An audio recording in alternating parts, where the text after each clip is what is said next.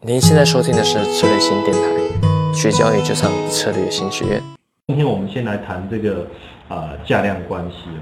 实际上，呃量价格跟量的的一个关联性，绝对有它的一定的一个道理在。那我们呃在前几堂课的部分，我其实特别谈了关键 K 跟转折 K 哦，特别谈了关键 K 跟转折 K。那单独谈这个 K 线的时候啊，呃，单独谈 K 线的时候，其实它少了量的一个搭配啊，它的意义层面可能就没有那么扎实啊，就没有那么扎实。那当我们把这个量的部分能够带进来的话，那这个 K 线的一个概念就会变得更扎实，也变得更有啊帮助。但但在谈这个量之前，其实我们可能还是要先去。呃，明白一件事情，市场的交易量来自于资金，资金的来源，我们基本上把它分成几个类别。第一个类别，比如说我们讲国家队也好，哦，这个是一个类别。第第二个类别就是来自于一些比较稳定的一些机构啊，例如这个啊寿险的资金、保险业的资金跟国家队，我们当然认为目的会有点不太一样。国家队可能有一些啊保护市场的一些目的，那寿险的资金是来自于长期稳定的收益，那还有一个呃市场的资金来源，例如这个呃公募基金或者是私募基金，它以这个赚取市场的绩效，如果我们讲赚取阿尔法哦为主要的一个目的，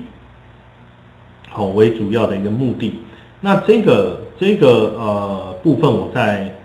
啊，如果你啊上一上一堂应该就是上个星期吧，我们在讲这个啊 A 股的大牛市里面，其中有一个 P 课件里面有一页，我就有谈到什么是贝塔，什么是阿尔法哦。那你可以再去回看一下视频，就是去理解一下这个阿尔法是什么概念。OK，那另外就是来自于另外一个派一个部分，就是一些呃。比如说，我们讲自营自营单位，证券的自营单位，哦，那它的其实它的所要的目的，可能跟私募的一个概念相对来说还是会比较像的。那还有一群就是市场上面的一些我们讲庄家，哦，它等于是有目的的在啊操控一些市场，股票市场有庄家，期货市场有庄家，商品市场有庄家，其实庄家都一直存在，他们也都利用着。这个市场的一些资讯呢，在那在在短线或者是波段的来操控市场，这个部分的影响力还是一定有的啊。那另外一个部分就是我们所谓的这个零售客户，或是我们所谓的散户，或是一些呃交易量比较少的这些小客户群。那这些客户群呢，它是比较被动，而且比较呃主观的。哦，比较被动，也比较主观的，那这些东西都会影响到最后量的一个呈现，哦，量的呈现。那因为呃，现在碍于就是受限于在内地市场，我们在收集资讯上，呃，有些讯息我们不容易拿到，有些资讯我们并不容易拿到，所以未来这个部分，也许我们也可以一起集集思广益，去看看怎么样把，因为。现在有一些资料可以可以看得到，但是有些资料又不一定容易拿到。那我们也会再来去讨论。但就是说，在讨论量的之前，我先我们也得先清楚的知道，其实在这个成交量的背后，它其实来自于各个不同的区块。所以为什么会一开始最早期的时候，其实投资市场的讯息并没有那么多，它其实就只有价格跟量。所以为什么一开始的时候大家只会讨论价格跟量，但是我们也会发现说，同样量在增加的过程当中，会呈现出不同的结果。那到底什么原因？所以我们才去思考，原来背后，原来背后是因为交易者的身份不同，交易者的属性不同，所带来的目的跟力量就不一样。哦，这个是一个非常有趣的一个部分，当然也是因为市场不断的一个去去分析，所以假设说今天我今天在写成量，我今天要把这个呃，我要去做价量关系，我要做程序化的研究，其实一个层次的撰写是不太够的。比如说我单纯的去写价格上涨，量能增加这样的一个概念，我认为其实是不够的。如果我们能够做到在做第二层，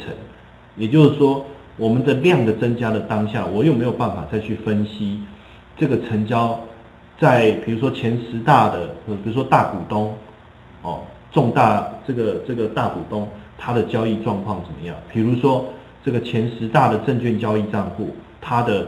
啊交易状况怎么样？哦，那这些都能够再去做第二层的过滤的话，那价量关系的这个部分，它的运用其实还是有很大的一个帮助的，哦，很大的一个帮助。好，那我们就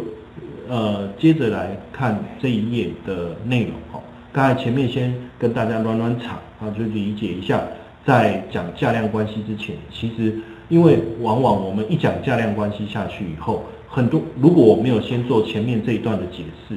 那很多人他会觉得说很多的挑战啊，其实我觉得我蛮喜欢跟内地市场的啊学员们大家做交流，因为大家会有很多的挑战互动，那这样对我们也是一个很好的帮助，也知道说怎么样去跟大家分享。那会对大家有更有帮助。那所以，为什么我先把刚才前面这个解解释清楚？因为过去在谈价量关系的时候，其实很薄弱。过去在谈价量关系很薄弱，它并没有去分析这个成交量的背后它的结构的来源是什么。所以，呃，我们现在所看到的都是一直以来大家在讨论的东西。但是你就会发现，其实说实在的，如果没有再加上一些过滤的条件的话，这样的思维其实是有点薄弱的啊。所以为什么我先讲，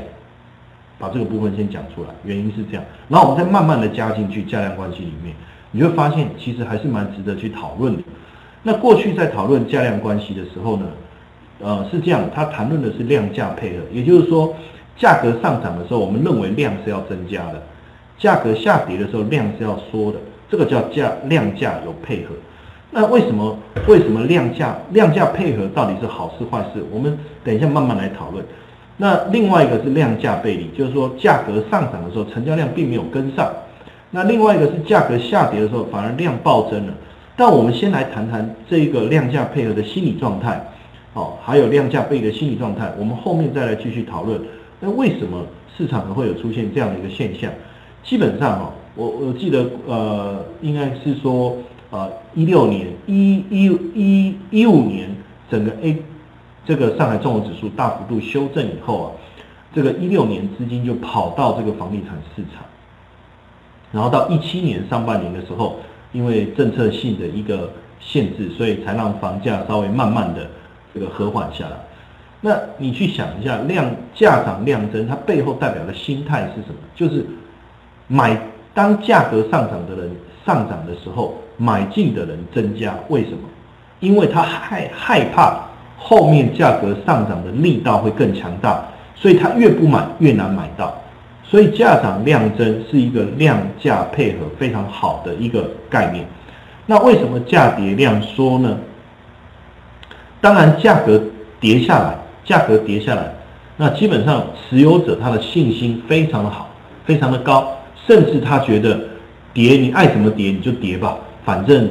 啊，再怎么样，就是我就是不肯把我的这个部位呢卖出去的情况下，所以价格要跌下来，虽然想要买的人很多，但是要卖的人是非常少，所以成交量就萎缩了，哦，成交量就萎缩了。所以其实量价配合，基本上如果我们讲在啊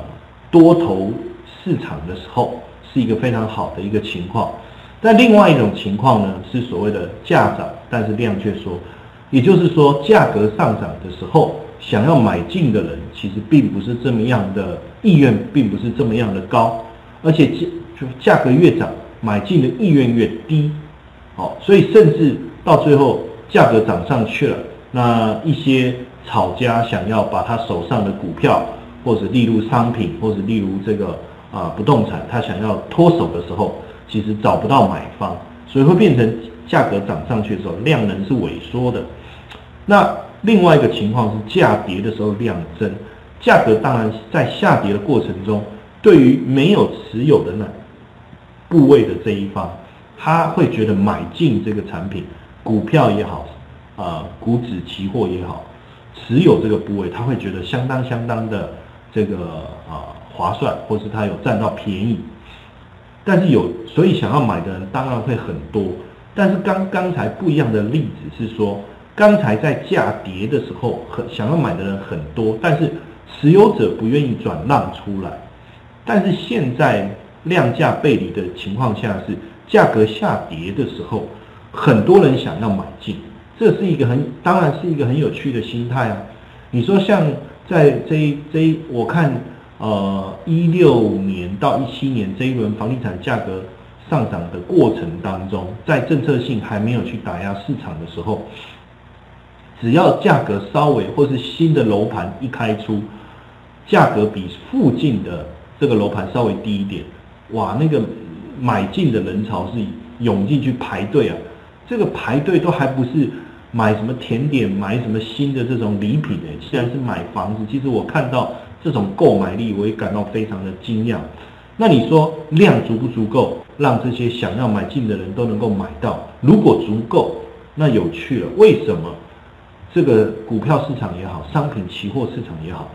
这么多的部位要抛出来？